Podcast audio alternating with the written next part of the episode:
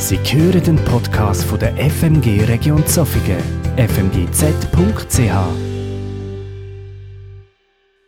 Guten Morgen und herzlich willkommen zu einem weiteren Kurzinput unserer Freikirche der Freien Missionsgemeinde Region Zofingen. Ich möchte heute über das kleine Wort Sela sprechen, das in einigen Bibelübersetzungen spurlos verschwunden ist.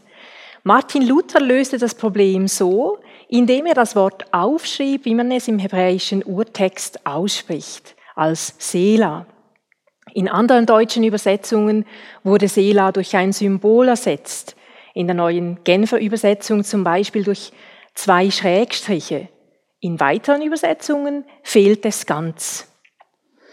Dass Sela in einigen Übersetzungen weggelassen wird, hängt unter anderem damit zusammen, dass sich die Bibelausleger bis heute uneins sind im Blick auf die genaue Bedeutung. Trotzdem halte ich Sela für ein unglaublich wichtiges Wort, gerade auch in dieser Ausnahmezeit, in der wir uns befinden. Es hat eine ganz wichtige Botschaft für uns bereit. Im hebräischen Urtext des Alten Testamentes finden wir Sela 71 Mal in den Psalmen, dem Liederbuch des Tempels und dann noch dreimal im Prophetenbuch Habakkuk. Habakkuk war nicht nur Prophet von Beruf, sondern auch ein Berufssänger im Tempel. Ganz offensichtlich stand Sela also im Zusammenhang mit Musik und insbesondere mit Liedern zu Gottes Ehre. Um eine Vorstellung vom Gebrauch und der Bedeutung von Sela zu erhalten, lade ich Sie ein, gemeinsam mit mir einen Blick auf das Morgenlied in Psalm 3 zu werfen. Der erste Vers von Psalm 3 ist sozusagen die Überschrift zu dem, was folgt. Ein Psalm Davids, entstanden in der Zeit, als er auf der Flucht vor seinem Sohn Absalom war. In nüchternen Worten wird hier eine Familientragödie beschrieben. Nicht genug damit, dass David, der König von Israel, auf der Flucht ist, mehr noch, er flieht vor seinem Lieblingssohn. Es berührt mich, wie David seinen Schmerz in einem Lied verarbeitet. Von der Struktur her ist es ein Lied mit vier Strophen. Immer zwei Verse bilden zusammen eine Strophe. Am Ende der ersten, zweiten und vierten Strophe steht Sela. Ich lese Ihnen nun die ersten beiden Strophen, die durch ein Sela miteinander verbunden sind. Psalm 3, die Verse 2 bis 5. Achten Sie doch beim Zuhören ganz besonders darauf, wie es inhaltlich nach der Sela-Stelle weitergeht. Erste Strophe. Herr, wie zahlreich sind doch meine Feinde. So viele lehnen sich auf und verfolgen mich. Sie behaupten, Gott wird ihn nicht retten. Sela. Zweite Strophe. Du aber, Herr, bist der Schild, der mich schützt. Meine Ehre bist du allein. Du selbst richtest mich immer wieder auf. Mit lauter Stimme will ich zum Herrn rufen, er wird mir antworten von seinem heiligen Berg. Sela. Inwiefern hält Sela denn nun, wie ich, am Anfang gesagt habe, eine wichtige Botschaft für uns bereit? Was könnte Sela bedeuten? Wofür steht es? Einige Interpreten verstehen Sela als Ruhepunkt im Gesang oder als Schlusszeichen einer Strophe. Andere deuten Sela als Wiederholung oder Refrain. Die griechische Übersetzung gibt Sela als eine Art Zwischenspiel wieder. Weiter sehen dahin das Aussetzen der Instrumente, andere, dass die Harfen neu gestimmt werden und nochmals andere, dass die Fortsetzung des Liedes beschwingter gespielt oder gesungen werden soll und so weiter.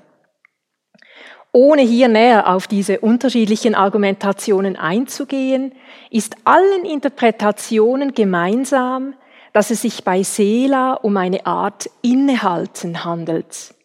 Es ist eine bewusste Pause in einem Lied, das noch nicht abgeschlossen ist. Im Sela geschieht etwas, verändert sich das Lied, nimmt es eine andere Wendung. Lassen Sie uns nochmals kurz den Übergang von der ersten zur zweiten Strophe anschauen. Die erste Strophe endet mit den spöttischen Worten von Davids Feinden, die behaupten, dass Gott ihn nicht retten werde. Worte, die David jeglichen Mut rauben könnten. Seine Probleme sind gravierend, scheinend auswegslos. Er ist von Feinden umzingelt. Doch dann folgt Sela und zeigt etwas vom Geheimnis des Innehaltens. Im Innehalten, im Herzensgespräch mit dem Schöpfer wird der Spott der Feinde und die Ausweglosigkeit der Situation in Perspektive gerückt. Im Nachdenken und Aufblicken zu Gott, der ihm schon so oft beigestanden ist, nehmen Davids Gedanken eine andere Richtung. Und so beginnt die zweite Strophe mit Vers 4, eigentlich völlig überraschend und beeindruckend mit einem Lob an den Schöpfer. Du aber, Herr, bist der Schild, der mich schützt. Meine Ehre bist du allein. Du selbst richtest mich immer wieder auf. Diese Wendung, die man auch an anderen Sela-Stellen beobachten kann, bewegt mich zutiefst. Sela steht für mich hier sinnbildlich für das Innehalten in einer äußerst schwierigen Lebenssituation, für eine Pause im Lied des Lebens. Psalm 3 macht deutlich, welchen entscheidenden Unterschied Sela im Blick auf die Fortsetzung des Liedes macht. David hätte so viel Grund gehabt, an seiner Situation zu verzweifeln, Gott darüber anzuklagen, seine Sorgen und den Hass auf die Feinde zu nähren. Doch mitten in seinem Gefühlschaos und seinen Problemen wendet er sich an den lebendigen Gott, spricht ihm sein Vertrauen aus, seinen Dank und bittet ihn um Hilfe. So findet David Trost und Zuversicht im Wissen um Gottes Nähe und Beistand. An dieser Stelle noch ein Bezug zur aktuellen Corona-Krise. Corona bedeutet nicht nur Krone, sondern ist auch ein Begriff aus der Musikgeschichte. Bereits um 1802 wurde Corona im musikalischen Lexikon erwähnt. Als italienischer Name für dieses Ruhezeichen hier, heute bekannt als Fermate. Fermate oder eben früher Corona wird über einer Note oder einer Pause angezeigt und steht für Aushalten oder Innehalten oder signalisiert einem Solisten, dass er diese Stelle nach seinem individuellen Bedürfnis verzieren darf. Im übertragenen Sinne steht auch die gegenwärtige Corona-Krise wie ein Fermatezeichen über unserem Leben. Wie gestalten wir diese Zäsur? Wohin mit unseren Gedanken und Gefühlen? Ich habe für mich selbst entschieden, dass Sela-Momente, den Sela-Momenten in den kommenden Wochen bewusst Raum zu schaffen.